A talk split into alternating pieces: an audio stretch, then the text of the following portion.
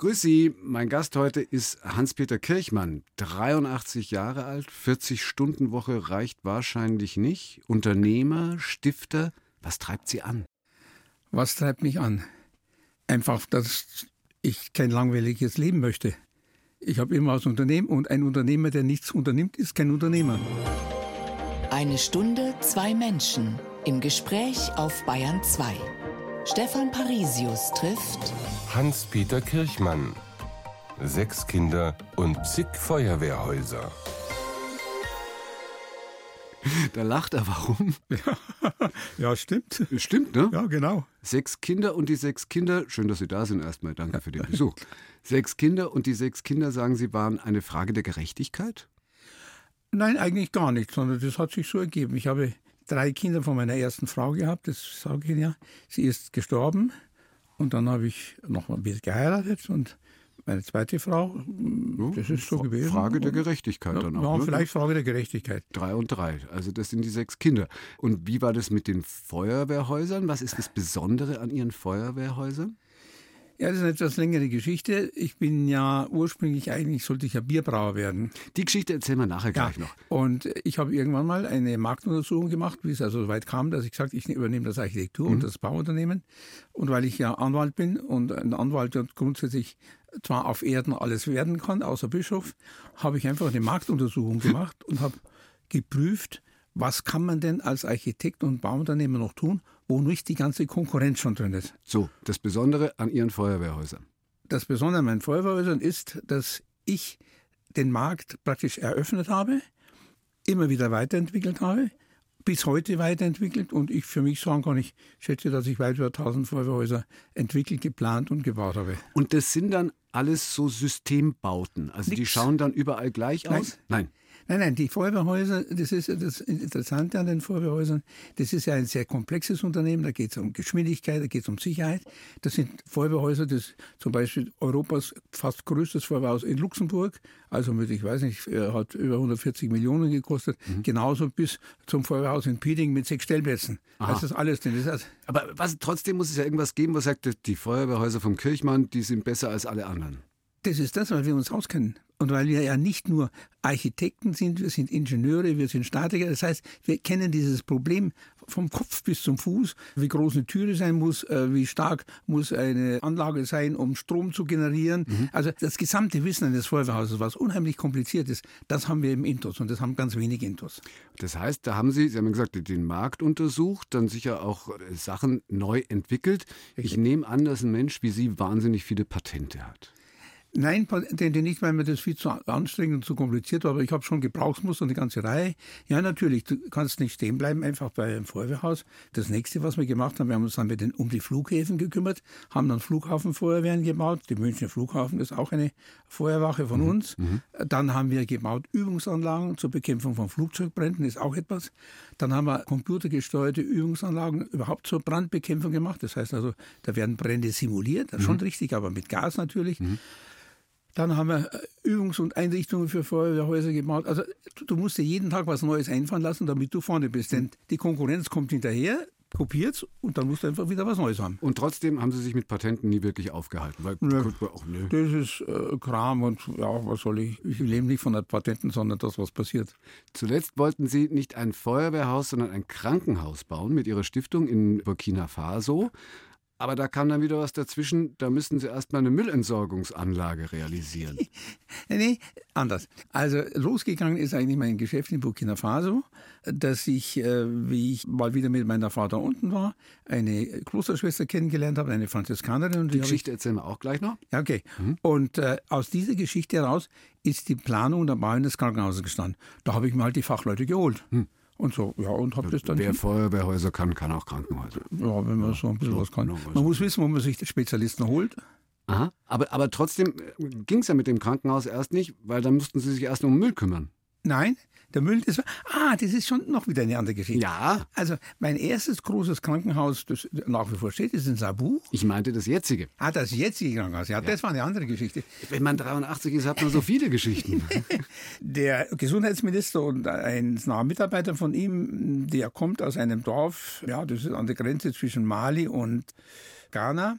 Und der hat eines Tages gesagt, weil er mir schon viel geholfen hat, ich habe dir so viel geholfen, jetzt musst du auch mal meinem Dorf helfen. Mhm. Und dann bin ich in sein Dorf spaziert und hat dann mir das Krankenhaus gezeigt, das war im schrecklichen Zustand.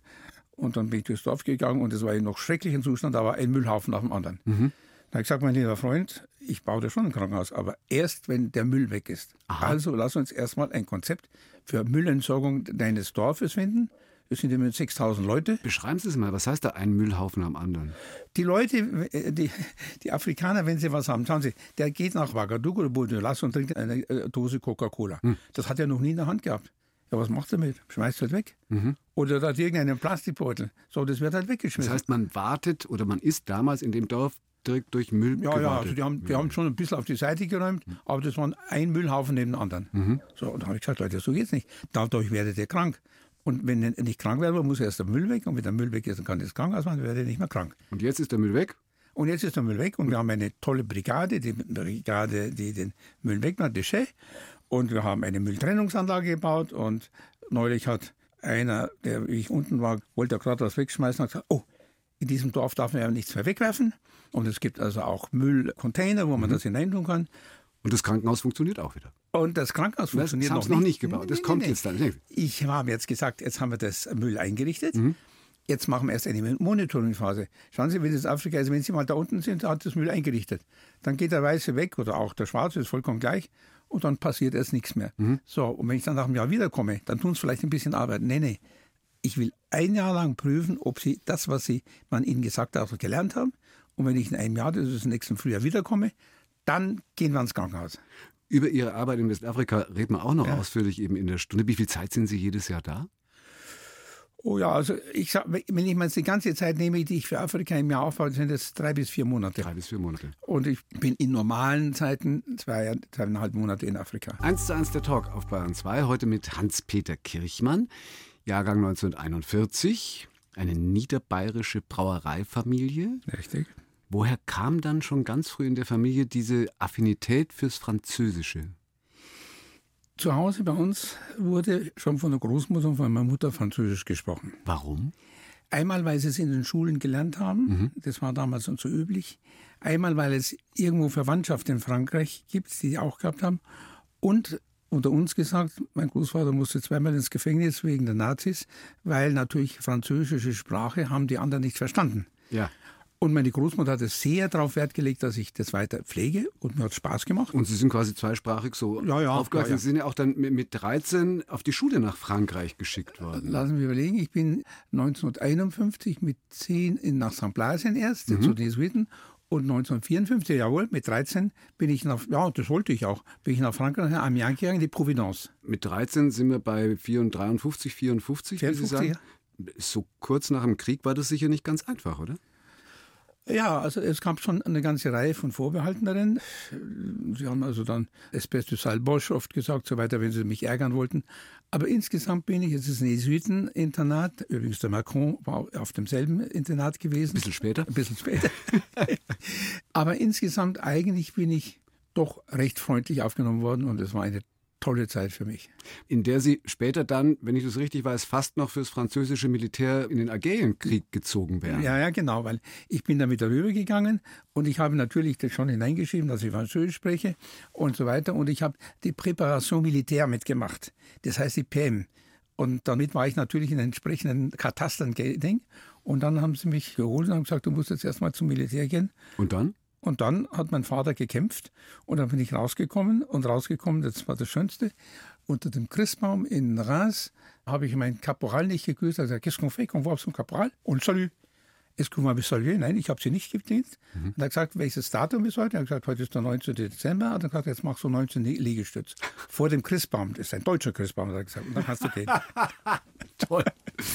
Der Vater ist dann gestorben, Anfang ja. der 60er Jahre die Großmutter auch, da waren sie gerade volljährig ja. und dann sind sie durchgebrannt.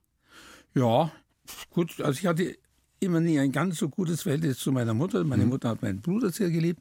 Nicht, dass sie böse war. Ich meine, ich verehre und schätze meine Mutter ganz fürchterlich. Sie hat halt weniger gemacht. Und ich habe 900 D-Mark auf dem Ding gehabt und habe ich gedacht, warum soll ich jetzt hier bleiben, bevor ich jetzt zu studieren anfange? Und habe mich hinzugesetzt und bin nach Griechenland gefahren Und in Griechenland hat sich dann ergeben, dass man auch da weiterkommt nach Istanbul. Mhm. Und von Istanbul hat man auch weiterkommen können nach Erzurum. Und dann bin ich wieder zurück. Wie lange haben die 900 Mark gehalten? Sie werden lachen, die haben gehalten bis Augsburg im November. Aha. Ich meine, ich habe zwischendurch also gearbeitet. Ein paar Monate? Ja, ja. ja. Äh, und den letzten Rest, da habe ich dann den Schaffner bestochen, weil ich hatte wirklich kein Geld mehr, um bis Eichach zu fahren. Ich hatte aber einen großen Korb mit Mandarinen, mhm. mit Clementinen mhm. und er hat gesagt, wenn ich ihm ein Blättchen und eine Mandarine gebe, dann zahlt er mir den Rest. Und mit diesem Rest bin ich nach Eichach gekommen, den haben wir in Eichach gewohnt. Und dann bin ich ausgestiegen, habe ich meine Mutter froh angerufen und gesagt, so, jetzt bin ich da, holst du mich ab? Und dann hat ich gesagt, weißt du was, du warst jetzt vier Monate oder fünf Monate, ich weiß gar nicht, und allein unterwegs, du kannst auch allein heimkommen. Zu Fuß? Zu Fuß. Weil das Geld war aus. Ja. Ja. Das mit der Mutter. Die Mutter steckte ja auch letztlich dahinter. Sie sollten eigentlich ja die Familienbrauerei übernehmen. Die kommt aus der Familie der Mutter. Ja, ja, genau. So, dann haben Sie extra sogar noch Brauereiwissenschaft studiert zwischendurch? Ja, ja, das habe ich. Ich habe mein erstes Staatsexamen gemacht mhm. Äh, und da war das als Jurist ganz normal. Mhm sogar mit nach 18 Semestern schon habe ich das geschafft. Und natürlich auch, weil ich inzwischen verheiratet war. Wir hatten ein Kind. Dann kam plötzlich äh, meine Mutter und hat gesagt, weißt du was, jetzt der Bruder, der dir eigentlich jetzt übernehmen sollte, will es doch nicht, willst du es nicht übernehmen. Hm. Du musst halt dann Praktika machen in verschiedenen Brauereien. Ich war beim Kritschenbräu und so weiter und habe das alles gemacht. Und du musst in Weinstefan studieren. Mhm. Und ich habe gesagt, okay, aber ich mache auch mein Referendar. Das, was ich angefangen mache, ich fertig. So, dann habe ich am Anfang, dann in Freising habe ich angefangen, weil der Freising ist, da war das Amtsgericht mhm. und dann natürlich Ding. Dann in Landshut war ich bei der Staatsanwaltschaft und habe mich so durchgearbeitet bis 1969, mhm. äh, 68, 69. Im Februar sollte ich mein zweites Staatsexamen machen. Und an Weihnachten ruft mich ein Cousin von mir an und sagt, sag mal, spinnt's hier? Die verkaufen ja die Brauerei. Ich gesagt, das kann nicht sein. Ja. Das ist doch mein, das soll ich doch übernehmen. Ja, sagt er, schau rein, Süddeutsche Zeitung, kannst du das lesen. Mhm. Und dann habe ich es gelesen, dann bin ich runter zu meinem Großvater, meine Mutter, noch tot. Ja, haben gesagt, das, das taugt nichts mit deiner Frau. Die preußisch und protestantisch und das ist alles nicht so gut. Wir haben uns das anders überlegt. Moment, wir sind nicht 1869, sondern 1969. Ja, das ist vollkommen wurscht. Und weil Ihre Frau preußisch, protestantisch war und da, und da unten nicht hineinpasst, in das Dorf Siegenburg. Aha. Und dann, ja, ich habe in Singapur habe ich natürlich auch ein bisschen umgetrieben. Ich habe eine Notgemeinschaft gegen Bombenabwurfplatz gegründet und so weiter. Also ich habe ein bisschen umgetrieben. Ja. Und ja, und dann. Aber das erklärt das Verhältnis zur Mutter das Schwierige so ein bisschen, oder? Also das gibt schwierige Verhältnisse ja. Ich glaube, dass der Hintergrund ja war, dass die Mutter einfach noch nicht aussteigen wollte. Mhm. So, aber ja. Jetzt waren Sie Brauer ohne Brauerei. Ja, und Dolmetscher, Dolmetscherausbildung auch gemacht, ja. Jurastudium. Ja. Wie sind Sie dann auch 69, wenn ich das richtig weiß, nach Togo gekommen in die Entwicklungshilfe? ja, Sie, dann bin ich, ich habe auch in, noch ein bisschen gearbeitet an der Uni in Regensburg, bei, damals beim Professor Abelen und beim Professor Molt, einmal Politik und öffentliches Recht. Und denen habe ich erzählt, jetzt ist mir eine Riesensauerei passiert, stellt sich hm. vor, ich stehe jetzt nackert da und dann hat der Moll gesagt, du spinnst, du bist doch zweisprachig. Bei der EWG suchen es händeringend Leute. Für die Jüngeren unter uns. Die EWG war der Vorgänger von der EG, also ja, die genau. Europäische Wirtschaftsgemeinschaft, noch nicht so groß ja. und mit Wirtschaft noch ja. drin. Genau, ja, okay. So, und hat gesagt, bewirb dich doch einmal. Und dann habe ich mich beworben und erst habe ich mich bei der Montanunion beworben, dann haben sie mir erklärt, da sind viel zu viele Deutsche. Mhm. Und dann habe ich mich allgemein beworben und dann haben sie gesagt, jawohl, wir haben einen tollen Platz für Sie. Er hat gesagt, wo komme ich denn hin? Ja, beim Europäischen Entwicklungsfonds. So, zwei Stationen weiter waren Sie dann tatsächlich Berater von Ministern in Togo. Ja, also offiziell nennt sich das, genau. Ich, dann musste ich sofort in Togo runterfahren, obwohl ja. ich mein mündliches Staatsexamen noch nicht hatte. Aha. Und dann bin ich da runtergefahren und habe Berater als Minister, das heißt ja, dem Ministerium. Ich musste dann, da wurde die Baumwollkultur wurde neu mhm. aufgelegt mit neuem Saatgut. Und es musste dann Kaffee und Kakao musste Erntekampagne hm. gemacht werden. Ja, das habe ich gemacht. Was soll so Anwalt? Ja, inzwischen waren es zwei Kinder. Sie haben ja länger in Togo ja, gelebt ja. auch. Die Kinder sind zum Teil auch in Togo zur Schule gegangen. Richtig. Wie sind Sie dann mit 34, 1975 zurück nach Deutschland gekommen, zur Familie der Frau? Das war, da war inzwischen, meine Frau ist dann schon zurückgegangen früher, weil sie natürlich die Kinder in die Schule, in die deutsche Schule bringen wollte. Und es war dann so ein kleiner Kompott, glaube ich, von meiner Schwiegereltern, meiner ersten Frau. Die haben ja ein Bauunternehmen, ein Architekturbüro gehabt und die haben gesagt, ja, und jetzt kommst du und die Kinder müssen nach Deutschland und wir können dich ganz dringend brauchen.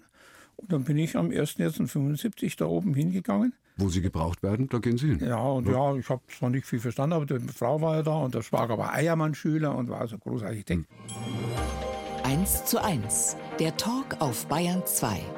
Stefan Parisius im Gespräch mit Hans-Peter Kirchmann. Von der Brauerei zur Bauerei bei dem 83 Jahren Leben muss man ein bisschen springen, ja. weil das kriegen wir sonst nicht in einer Stunde. Also ihre erste Frau, das war die falsche protestantische preußische, ja. wie wir gelernt haben, die verhindert hat letztlich über die Mutter, dass sie die Brauerei geerbt haben.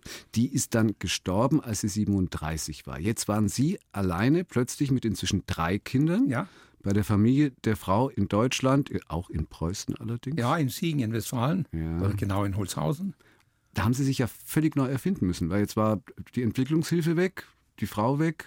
Ja, das war, das war eine relativ blöde Situation. Das habe ich auch erst überlegen müssen, wie ich es mache. Aber dann hat mir vielleicht tatsächlich schon mein juristisches Studium geholfen. Dann habe ich mir überlegt, was machst du jetzt? Gehst du wieder zur EWG zurück, hätte ich ja tun können. Mhm. Oder machst du das weiter und tust das ausbauen?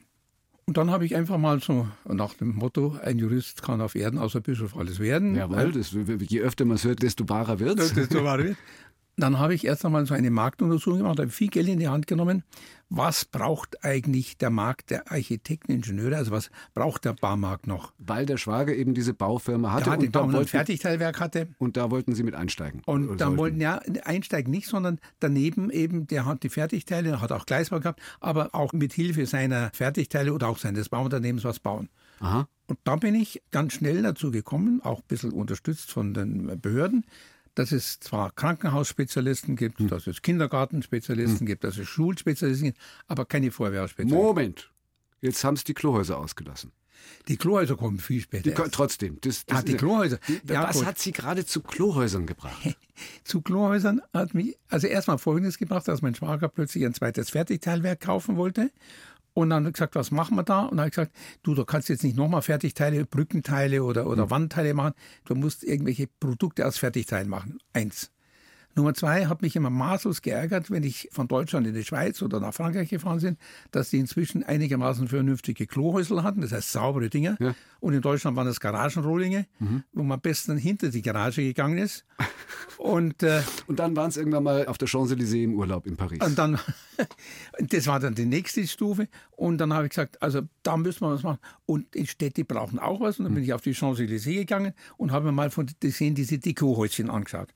Ja, und da habe ich mich halt von meiner Frau, ich glaube, meine Frau was, hat mich da mal einsperren lassen, weil da geht es ja raus und rein und habe da versucht, das, was da drin passiert, wenn ich also drin gehe, denn da haben wir eine 50 reinschmeißen müssen, 50 Aha. Centime. Ja. Und da hast du gemacht, dann bist du raus und hast dann gemacht und dann war es angeblich sauer.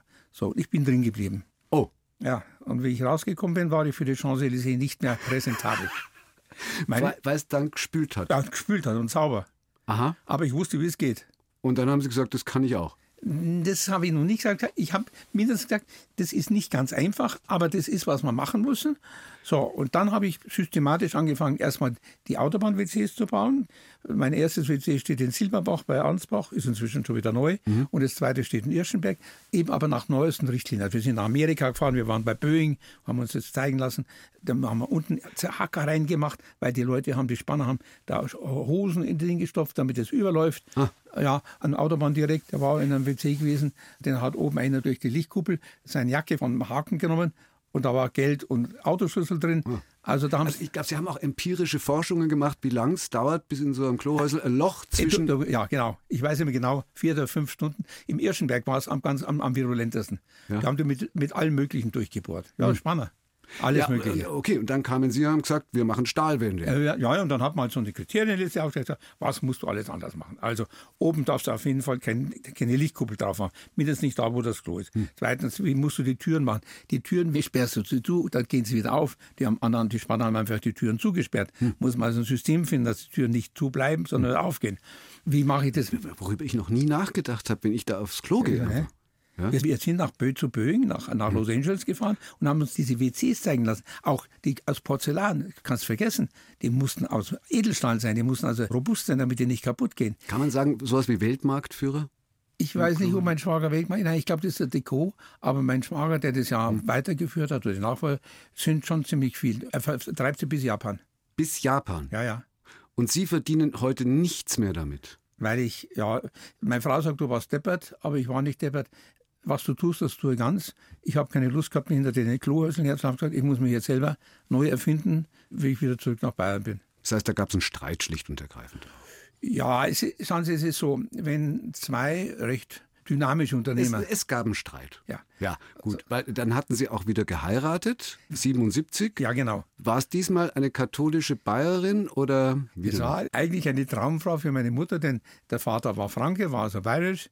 Die Mutter kam allerdings aus Hamburg. Ah. ja, aber das war bei den Höpfners, das war, der, der hat mit Hm? dem Ding gearbeitet. Also es hat gepasst. Es hat und gepasst. katholisch war sie. Also, und aber die. Brauer, aber die Brauerei war weg. Brauerei war Also mussten weg. Sie anders weitermachen, dann gab es den Streit mit dem Schwager, dem haben Sie dann die Patente hinterhergeschmissen. Ja, gesagt, Von den Klohäuschen, der verdient ja, viel, der hat mehr. gesagt, ich brauche was, muss was Neues machen. Genau, aber, aber da gab es doch erst den anderen Traumjob, Geschäftsführer der deutschen Städtereklame. Also, Bitte schön. oh, oh, Gut dotiert. Der war saugut dotiert und ich habe mir die Möbel ins Zimmer aussuchen dürfen, alles. Aber der war erstens langweilig und es war wie eine Behörde. Also ich habe es zwei Monate ausgehalten und gesagt, nein, lieber Trockenbrot. Und dann bin ich einfach nach Niederbayern gegangen und gesagt, jetzt schauen wir mal. Und so ganz Trockenbrot war es ja dann nicht. Wie bitte? So ganz Trockenbrot war es ja dann Nein. nicht. Feuerwehrhäuschen gingen ja dann weiter. Da Ja, haben klar. sie dann dem Schwager das ganze Personal abgeworben. Spaßbäder. Die habe ich nie abgegeben, die sind von selber Die sind von, gekommen. die sind von, natürlich, die sind von selber gekommen. Sporthallen, Ja. Schulen. Ja. Wie groß ist diese Firma? Also wie ich es übergeben habe, 2008 hatten wir 70 Leute, wir haben heute 140 Architekten und Ingenieure, Mhm. gehören zu den größten Büros, war damals schon mit den größten Büros. Ja gut, weil ich immer gesagt habe, erstens, es hilft nicht nur Architekt zu sein, wir müssen Gesamtplaner sein, diese Schnittstellen zwischen Architekt und Engineering und Umwelt und so weiter, das kannst du nicht mehr einfach. Dabei sind Sie ja eigentlich auch kein Architekt, sondern Jurist und Dolmetscher. Ja, genau. Aber Anwalt, glaube ich, kann Auf Erden. ne, alles. Außer Bischof werden, ganz genau. Und über all die Zeit aber, in all den Jahren, ist Ihr Kontakt nach Afrika nie abgerissen. Nein, der ist nie abgerissen. Zunächst mal haben wir lange die Schule, in der der, unser Christoph hingegangen ist in Togo, das waren elsässische Schwestern, weiße Schwestern, aber natürlich mit schwarzen Kindern. Die haben wir dann unterstützt. Dann hat der Ayadema die rausgeschmissen. Dann haben wir in einer Zwischenphase mal äh, Favelas in Brasilien unterstützt. Und dann, wie ich dann 2008, glaube ich, das Büro übergeben habe, ich habe es in den AG umgebildet, bin auch noch beteiligt, aber der Herr Lanzinger und die Frau Matedi sind Hauptanteile übrigens sehr, sehr gute Leute, ich bin ganz zufrieden. Davon gehe ich aus. Ja, dann habe ich meiner Frau gesagt, jetzt fahren wir mal nach Afrika, du musst auch mal, Mhm. du, wo du nicht gewesen bist. Erzählen wir gleich. Ich will die Firmenübergabe gleich noch mal kurz machen. Sechs Kinder waren Sie dann inzwischen, wegen Ja. der Gerechtigkeit, haben wir ja Ja. gesagt vorhin. Keins ist eingestiegen. Einer hat es kurz davor gehabt, der Fabi, aber auch der ist nicht eingestiegen. Er hat gesagt, Papa, so viel arbeiten wie du, das mögen wir nicht. Aber Sie, haben schon gesagt, sind ja nach wie vor beteiligt und Ich, ja, engagiert ja, vor ich bin Dingen. beteiligt und, und, und, und arbeite auch für den Laden. Können Sie es einfach nicht lassen? Jetzt fängt es langsam an, mich ein bisschen zu nerven. Wissen Sie was, wir sind in einem Zeitenumbruch. Vor allem in der, in der Architektur ist es ja so, oder in der ganzen Technik, dass mit der Informatik, wir haben einen fantastischen, also der Leiter Lanziger ist unglaublich gut, wir sind dermaßen gut informatisiert. Ich akquiriere noch, das kann ich, ich habe natürlich viele Kontakte und ich kann noch koordinieren, aber ich möchte halt am Abend nicht einschlafen und, und noch drüber nachdenken müssen, ob die jetzt in Luxemburg das richtig machen oder ob die das bei der Stuttgart richtig machen. Also ich suche das jetzt Mitte des nächsten Jahres abzuschließen. Wir schauen mal, wir fragen gleich noch nach, nach anderen Plänen. Zu Gast bei Stefan Parisius. Hans-Peter Kirchmann hat ein Faible für Westafrika. Über die Firmenübergabe haben wir gerade schon gesprochen und indirekt kam es durch die und durch eine Reifenpanne dann Ja. zu Ihrer Stiftung Kirchmann Mandalama. Ja, genau. Wie ging das? Ja, ich bin mit meiner Frau nach Afrika gefahren. Ich hab gesagt, ich will dir mal zeigen, wo ich überall war. Die hatte noch nie ihren Fuß nach Afrika gebracht. Und wir sind halt kreuz und quer durch Afrika gefahren, über 8000 Kilometer was. Und irgendwann mal bin ich auf dem Weg von Ouagadougou nach Bobo Dioulasso. In einem Ort hatte ich eine Reifenpanne äh, stehen geblieben und musste der Reifen repariert werden. Und da stand neben mir eine Schwester, eine Weiße. Und habe ich gesagt, äh, ja, ich habe auch eine Reifenpanne. Und sagt er, was machen Sie hier? Ich sage, ja, ich baue ein Krankenhaus auf für junge Frauen, Entbindungsstation mit OP-Saal. Mhm. Weil wir haben eine ganz hohe Geburtensterblichkeit hier. Und dann habe ich ein bisschen geschluckt, meine Frau angeschaut. Und ich glaube, ein halbes Jahr später habe ich die Dame angenommen und gesagt, ich mache mit. So, und dann ging das Schlag auf Schlag. Dann haben wir uns das mal angeschaut. Dann haben wir uns überlegt, was machen wir ein Konzept für ein Krankenhaus. Ich habe aus meiner früheren Tätigkeit den Dr. Nichtzahl gekannt. Der hat also ein eigenes Büro gehabt, der also zum Beispiel auch Spezialist für Krankenhäuser ist. Mhm. Dann haben wir das Konzept für ein Krankenhaus gemacht. Dann habe ich Gelder gesammelt, habe mich zum BMZ gerannt und habe mir da Geld geben lassen. Bei Ihnen in der Stiftung, also seit 2008 eben ging es los. Es ging nicht nur um Schulen, Krankenhäuser und ähnliches, sondern die Kunst hat dabei auch eine ganz wichtige Rolle ja, gespielt. Ja, klar, das kommt auch dazu.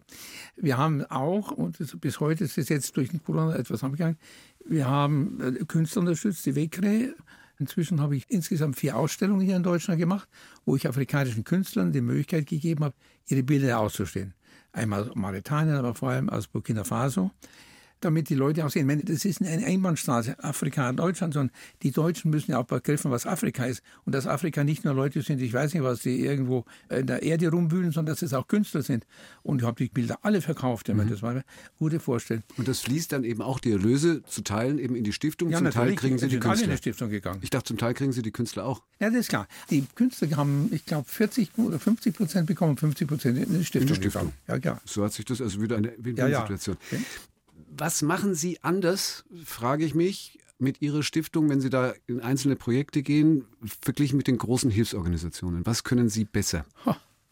Das kann ich in einem Satz sagen. Ich bin vor Ort. Und ich habe nicht irgendeinen Botschafter oder sonst was, sondern ich bin vor Ort und schaue den Leuten auf die Finger. Nicht im bösen Sinn des Wortes, sondern ich berate sie. Das heißt, das, was ich tue, kann ich eins zu eins meiner Kundschaft zeigen, kann sagen, guck, du hast jetzt zum Beispiel dem Mädchen, dem gibst du jetzt jeden Monat 40 Euro. Jetzt pass auf, am Ende des Jahres, schau her, ihr Zeugnis. Die hat also jetzt die Aufnahmeprüfung in die Universität bestanden. Das heißt, das ist Direkthilfe. Alles, was oben ankommt, wenn Sie die UNICEF und wie ganz heißen, man sagt, ich will jetzt gar nicht so böse, maximal 20 Prozent von dem, was da an Geld kommt, landet vor Ort. Kommt Alles andere geht in die Organisation. Mhm. Aber meine Organisation, die kostet mich nichts. Die bin ich selber. Wie hoch ist Ihr Gesamtbudget? Ja, unser Gesamtbudget im Jahr beträgt im Moment zwischen 50 und 70.000 Euro. Mhm. Das sind mal null, in Afrika sehr viel mehr. Ja, also mal zehn. Ja, mal ja, zehn. Ja, vom, vom Gegenwert her. Vom einfach. Gegenwert her. Ja. Ich meine, ich habe auch immer Unterstützung. Ich habe von der Hans-Heidel-Stiftung. Das wollte ich gerade sagen. Sie machen das ja nicht alleine dann Nein. mit Ihrer Stiftung, sondern Sie arbeiten mit vielen anderen auch zusammen. Mit Stiftungen zusammen, Kirche, genau. Hans-Heidel-Stiftung. Hans-Heidel-Stiftung. BMZ und Hans-Heidel-Stiftung meistens. Mhm. Hans Seidel sehr gut übrigens, muss ich sagen, muss ich loben. Und da funktioniert die Zusammenarbeit dann auch, obwohl Perfekt. es so viel größere sind. Also BMZ ist ein Paragraphen- und Behördenladen. Bundesministerium für wirtschaftliche Zusammenarbeit. Grauslich, mhm. aber gut, das hilft nichts, muss man machen. Die Hans-Seidel-Stiftung äh, lockerer, einfacher, aber mindestens ebenso effizient. Nach welchen Kriterien, weil ich nehme an, Sie machen das schon sehr lange, sehr erfolgreich, werden wahrscheinlich überschwemmt mit Anfragen. Nach welchen Kriterien suchen Sie aus, in welchen Projekten Sie sich da engagieren? Also für mich ist das Allerwichtigste, es müssen junge Menschen sein. Es geht mir um Gesundheit und es geht mir um Bildung. Das sind die entscheidenden Dinge, um Afrika nach vorne zu bringen. Gesundheit muss ich viel, Bildung muss ich viel machen, auch Ausbildung. Äh, das ist so ein Punkt, wo ich jetzt gerade in der letzten Zeit ein bisschen den Sprung in Mauretanien gefunden habe. Also Berufsförderung. Das ist sehr schwer da unten. Und äh, zum Beispiel, wir fördern jetzt in Mauretanien eine Schule schon jetzt ein Jahr und werden das auch weitermachen mit Informatik. Mhm. Und dann auch ein bisschen in Tendenz junge Frauen, die sind nämlich in Afrika benachteiligt. Nicht? Und damit die auch ein bisschen rauskommen, die bringen ja sehr viel Potenzial mit. Und darum sind es auch sehr oft junge Frauen, die wir machen, Schneiderei, Kochen und so weiter. Aber ist es dann auch nachhaltig? Also äh, können die das dann am Ende wirklich auch umsetzen, gerade wenn sie diese Schneiderei-Geschichte äh, sagen? Oder kommen die dann, wenn sie, keine Ahnung, 15, 20 sind, wieder zurück in ihre Familien und dann haben sie eh keine Chance mehr? Also da sind wir genau gerade an dem Punkt, wo wir es nicht wissen. Wir haben die ersten, die jetzt Informatik gemacht haben, die relativ schnell eingestellt worden sind. Wir haben junge Schneiderinnen gehabt, die wollten wir, das ist dann durch Corona leider kaputt gegangen, auch ihr Studio praktisch bezahlen, damit sie das selber machen können. Das ist noch nicht da, das machen wir jetzt gerade. Mhm. Aber das ist absolut erklärtes Ziel, dass diese Mädchen hinterher auch in Familien untergebracht werden. Zum Beispiel, es werden schon manchmal so Haushalts- oder Hauswirtschafterinnen gefordert oder in der Gastronomie, das geht in Mauretanien ganz gut. Das ist mein absolutes Ziel. Geschafft haben wir es eigentlich ja nur bisher bei der Schneiderei ein bisschen und beim Kochen und bei der Informatik. Aber ich bin sicher, dass in den nächsten Jahren, und das ist unser erklärtes Ziel. Hm. Das heißt, gibt es dann auch regelrechte Patenschaften, glaube ich, wo Sie ja, ja. Patenkinder vermitteln äh, nach ja, Niederbayern eben. Ja, ja. Ja, quer durch die Bundesrepublik.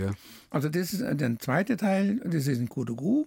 Dort haben wir auch Kinder, die sind also sehr arme Kinder, teilweise die äh, keine Eltern mehr haben, die dann von irgendeinem Verwandten aufgenommen werden, der aber eigentlich nie recht viel Geld und keine Lust hat, dies zu machen. Äh, die geben wir einen Paten. Der Pate sorgt dafür, dass die Eltern, also die Pflegeeltern, ein bisschen Geld bekommen und dass sie gescheit ausgebildet werden. Das ist eine sehr gute Geschichte, da fahre ich auch jedes Jahr runter. Mhm. Manchmal kriegen die Eltern auch mal einen Sack Bohnen und einen Sack Reis. Denn, und diese Kinder bemühen sich und der Pate kriegt auch das Kind zu sehen, er kriegt das Zeugnis mhm. zu sehen. Ja, gibt gute und schlechte. Weil wichtig bei all den Geschichten, gerade wenn man die so langfristig ja. perspektivisch macht, wie Sie und nachhaltig machen will, ist ja, dass das wirklich auch nicht einmal eine Spende ist, wo ich ja. sage, ich tue mal schnell, keine Ahnung, 1000 Euro ja. da rein, sondern dass das auch kontinuierlich bleibt. Jetzt im Augenblick ist es so, dass vor lauter Krieg in der Ukraine und Israel die Not der Menschen in Westafrika manchmal so ein bisschen aus dem Fokus gerät. Merken Sie das bei den Spenden? Erstaunlicherweise nicht. Im okay. Gegenteil, wir bekommen relativ viele Spenden jetzt, mehr als folgende. Ich ziehe das dazu zurück, dass diese Spenden so personalisiert sind. Mhm. Nicht an Weihnachten zum Beispiel machen wir eine Aktion, äh, das machen wir jetzt mit einem Flüchtlingscamp in Burkina Faso, mhm. wo alle diese Leute im Norden von Boko, äh, Boko Haram ist nicht von der, äh, also von diesen Islamisten vertrieben worden sind. Das sind 10.000 in der Nähe von Serikeni. So, dann würden wir zehn Schicksale darstellen, die kommen Ding und der eine braucht das, der mhm. andere bräuchte eine warme Decke. Mhm. Der Täter sagt, das machen wir schon ganz lange Jahre. Äh, der eine zum Beispiel, haben wir früher mal in Nigeria habe ich das gemacht. Ja, der tut sich so schwer, muss immer so lange in die Schule fahren. Dann haben wir gesagt, ein Fahrrad. Nee, haben die gesagt, Esel. Ja, dann hat er einen Esel bekommen. Ist ja viel besser. Und erfreulicherweise geht die Unterstützung auch in den Zeiten jetzt weiter. Dieses Westafrika, wo die alle herkommen, das hat bei uns eigentlich zuletzt vor allem Schlagzeilen gemacht mit Militärputsch. Ja. Burkina Faso, ja, ja. wo sie engagiert sind, in Niger, Gabun. Wie funktioniert so eine Stiftungsarbeit unter diesen Umständen? Also zunächst mal können die Leute schon sehr genau unterscheiden, wer wo und was macht. Das heißt, die oben interessiert das im Moment gar nicht. Die oben, das sind an der Grenze, da wo Sie. Nein, nicht die oben, die in der Regierung also sind. in der Regierung, okay. Die interessiert es nur so weit, wenn die Stifter, die dann da arbeiten, von den Islamisten, also wenn dann gefangen werden, weil Putsch ist mhm. und dann die Arbeit aufhört. Jetzt wäre ja gerade Putsch. Ja, ja, jetzt ist Putsch. Ja. Deswegen muss ich auch sagen, bin ich sehr vorsichtig mit dem Runterfahren, muss das sehr genau organisieren. Die Putsche selber sind, das kann man ganz eindeutig sagen, das ist einfach, weil die richten sich eigentlich gegen den Westen, der es nicht geschafft hat, die Islamisten rauszuholen. Sie glauben, dass sie sie rausholen. Ich kann mir es kaum vorstellen, dass sie das ohne den Westen schaffen. Mhm. Aber trotzdem kommen Sie ja jetzt da rein mit Geld. Ja. Besteht da nicht auch die Gefahr, dass dann diese Putschisten, die sonst alles kontrollieren, sich das irgendwie abgreifen und das nicht mehr. Ja, ja, man muss aufpassen. Aber äh, wissen Sie, das ist nicht eins zu eins weg. Da, wo wir sind, das, das hören wir schon immer, können wir es machen. Und die Leute, die da sind, die kennen wir sehr gut. Das sind ausgezeichnete Leute, die auch für ein Land arbeiten. Und den Putschisten interessiert eigentlich weniger das, die Misere der Bevölkerung, als dass sie ihren Weg, das, um das genau zu sagen, durchkommen, um ihre Drogen über Elfenbeinküste an die andere Dinge zu bekommen. Mhm. Das hat mit Islam schon lange nichts mehr zu tun. Können Sie sich da dann frei bewegen, wenn Sie unterwegs sind? Nee. Also wenn ich unterwegs bin, ist es immer so, da sind immer die Leute von vor Ort dabei. Mhm. Ich bleibe auch nie in solchen Dingen, weder in Nigeria noch in Burkina über Nacht. Ich mhm. fahre dann immer wieder in ein sicheres Hotel zurück. Früher habe ich mir zehn Gendarmen vorne und zehn Gendarmen hinten angeregt. Ja, mache ich heute nicht mehr, denn wenn die da sind, dann wissen sie, dass da einer der eine halbe Million wert ist. Mhm. Also so ein Mensch wie ich, alt oder jung, halbe Million. Hm. Ungefähr das, das Geschäft. Deswegen auch zuletzt ein bisschen weniger da gewesen. Jetzt sind allein in Burkina Faso zwei Millionen Menschen auf der Flucht. Ja. Die meisten im Land selber. Im Land selber. Nur ganz wenige schaffen es dann bis nach Europa. Ja. Wie schätzen Sie, das ein, was Sie im Augenblick so hören bei uns hier, diese Debatte um Flüchtlinge, um Abschiebung. Was davon kommt bei den Menschen in Afrika an? Viel zu wenig. Die Menschen in Afrika, die sehen Europa, äh, das gibt sich heraus, der sagt zu mir, ja, ist doch toll, wenn ich arbeitslos bin, kriege ich Geld. Hm. Wenn ich krank bin, komme ich ins Krankenhaus. Hm. Also Sie sehen das wie ein Prinzesschenschloss an. Und der große Fehler ist der, dass unsere deutschen Botschaften nicht in der Lage sind, die verwalten, anstatt dass sie Leuten zunächst einmal sagen, passt auf, so sieht es aus und vielleicht die Botschaften halten sich immer zurück und lassen irgendwelche Hilfsorganisationen die Leute aufklären, wie das Ganze ist und was man machen kann und dass es für sie nicht ein Eldorado ist. Das heißt, das, was da im Augenblick so besprochen wird mit diesen sogenannten Pull-Faktoren durch Sozialleistungen bei uns etc. pp., das sehen Sie schon auch, dass das so ist. Ja, ja, das ist schon so. Ja. Das ist so. Ich habe Chance, ich habe Maler gehabt, die eigentlich ganz gut verdient haben. Einer war sogar Lagerleiter, der war Musiker in einem Geschäft. Und wie ich das letzte Mal da war, äh, ist er mir einfach abgehauen. Musste ich sogar noch für bürgen. Aber ich konnte ja nicht bürgen. Er ist weg. Der sagt, es geht mir viel besser. Ich weiß, dass er hier ist. Hm. Sie haben einfach eine falsche Vorstellung. Dass es dann später anders wird, das erfahren die unten nicht, weil die sich niemals die Blöße geben wird, zu sagen, ich verdiene in Deutschland nicht so viel. Naja, okay. Wie hoch ist Ihr Zeitaufwand für die Stiftung insgesamt? Also wenn ich das zusammen so am, am, pro Tag sicher zwei bis drei Stunden. Mhm. Die Zeit mit meiner Frau. Ja. Und für Ihre Firma? Für meine Firma? Oh, das darf ich gar nicht laut sagen. Na, sagen Sie es leise. Sechs, sechs Stunden. Sechs plus drei ist neun. Ja. Welche Projekte stehen da an im Augenblick? Da steht im Moment ein ganz großes Projekt für hm, schätzungsweise rund 200 Millionen in Luzern. Auch ein eine Feuerwache zu koordinieren. Ja. Mit Ding. Da steht ein Feuerwehrhäusel. Ja, Feuerwache, ja, mit einer Feuerwache, äh, Rettungswache, mhm. Zivilschutz. In Luxemburg ein Reparatur- und äh, Zentrum für Busse mhm. für sicher auch 200 Millionen. Mhm. Merken Sie was von der Krise der Baubranche, von der im Augenblick eigentlich alle reden? Nein, noch nicht. Noch nicht. Ich Nein, dachte, die ich, öffentlichen gerade eben am wenigsten. Weil die öffentlichen haben relativ viel Geld.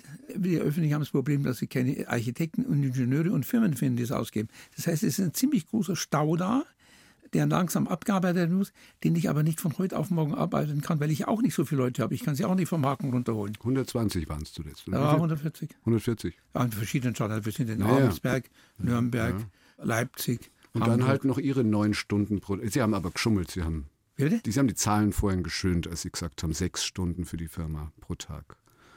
Mehr. Schon? Manchmal. Ja, Ihre Frau sitzt hinter Ihnen im Augenblick in unserem Studio hinter einer Glasscheibe. Ja, ja, ja, ich weiß schon, die verzieht das Gesicht. Nein, sie, nein, sie lächelt. Also sie verzieht, sie verzieht das Gesicht sehr, sehr freundlich, aber ja, ja. würde nein, auch nein. sagen, dass das geschönt war, die, ja, die Zahl. das ist schon viel. Wann und von wem haben Sie zuletzt den Satz gehört, jetzt macht doch mal ein bisschen langsamer? Nie gehört. Hat noch keiner gesagt. Doch, doch, ja, doch. Schon. Ganz sicher von meiner Frau. Mhm. Manchmal von meinen Kindern. Aber umgesetzt nicht. Nee, ich fange gerade an, darüber intensiv nachzudenken. Ich habe immer in mein, ich habe immer doch, doch, ich habe meinem, meinem Kompagnon, also das ist ja mein Vorstand äh, oder Mitaktionär, dem habe ich gesagt, also ich ab Mitte nächsten Jahres will ich also ziemlich ganz zurücktreten. Keine bisschen Akquisition noch. Ja, na, na, schon noch. Bisschen. Ja. Ja, aber letztlich dann, um mehr Zeit zu haben für Afrika. Ja, natürlich. Naja, äh, klar. Ja, nein, also ich kann mich nicht mit Wollsocken im Lehnstuhl sehen. Wie schafft Ihre Frau das, ihr Tempo mitzugehen überhaupt? Weil die macht ja ganz viel mit. Also in der Stiftung ist sie ganz engagiert auch. Die ist genauso schnell. Die ist genauso schnell. Ja. Ihr seid und sehr Und sehr gründlich und die macht das ganz toll. Jetzt äh, habe ich mir eigentlich gedacht, bei dem Pensum, das Sie so bewältigen, dann noch nach Hobbys zu fragen, das verbietet sich wohl eher. Aber da haben wir jetzt noch nicht über die Antarktis-Briefmarken gesprochen. ja, das habe ich schon ganz lange. Das kommt noch aus meiner Zeit, wo ich in Frankreich im Internat war. Und da habe ich einen Kollegen gehabt, einen Freund, und der hat Antarktis gesammelt. Und ich habe das einfach so mitgemacht. Ich habe auch andere Briefmarken damals noch gesammelt, aber das war dann zu langweilig. Und die habe ich immer gesammelt, zwar französische Antarktis. Nur, also für französische Antarktis? Nur, und habe natürlich die Bildchen gesehen, habe nie eine richtige Vorstellung gehabt. Und so seit ungefähr sieben, acht Jahren habe ich gesagt, da musst du mal hin. Und dann waren es da. Und ja, da kommen sie nicht so ohne weiteres hin. Dann wollte ich erst mit den Franzosen fahren, die haben so ein Versorgungsschiff, die Marion Dufresne. Herr Kirchmann, die hm? Sendung ist gleich vorbei. Wir können jetzt nicht noch durch die Antarktis. Nein, das können wir nicht machen. Auf alle Fälle. Äh, Nein! Ich wollte eigentlich nur wissen, wie viele Antarktis-Briefmarken Sie haben inzwischen. Wie viel ich habe? Ja, ich würde sagen 70 Prozent der gesamten, die bisher erschienen sind. Kann man das in der absolute Ja, dann sagen Zahl? wir mal, das sind vielleicht drei oder 4.000. Antarktis-Briefmarken. Ja. Französische. Französische, ah. nichts anderes. Kommen Sie noch mal in ein paar Jahren, wenn Sie ja dann wahnsinnig viel Zeit haben und dann reden wir nur über Antarktis-Briefmarken? Ich könnte über so viel mit Ihnen reden. Nächstes Reiseprojekt? Wahrscheinlich will ich noch mal nach Botswana und ganz billig afrikanische Tiere anschauen. Mhm.